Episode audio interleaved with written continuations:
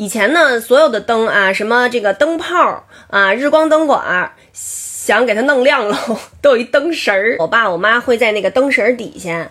嗯，拴一个玻璃的小鸟，为了让我和我妹晚上回家的时候乌漆麻黑的，你找不着灯绳啊，让我们俩在那个空气当中摸摸着这个小鸟，嘣儿一拉就开了。我小时候演出哈，呃，演演一个歌剧，画的全都是油彩。回来以后呢，天已经特别黑了，冬天嘛，我和我妹就开始摸啊，摸着这个小鸟以后呢，叭一拉，就没想到那灯哗就下来了。原来那日光灯管吧，是有两串那个。铁铁铁铁链子吧，在那个房顶上坐着，然后它有一头掉下来了，等于就剩一头在房顶上了。然后这个灯就这么这么这么斜着，这个日光灯呢正好在床上头。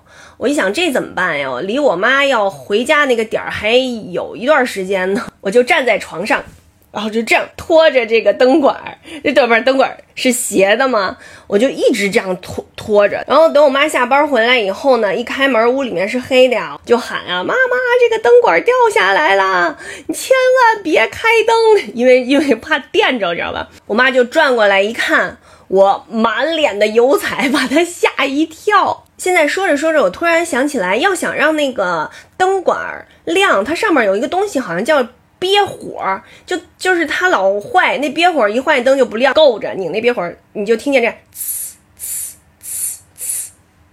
啪，亮了。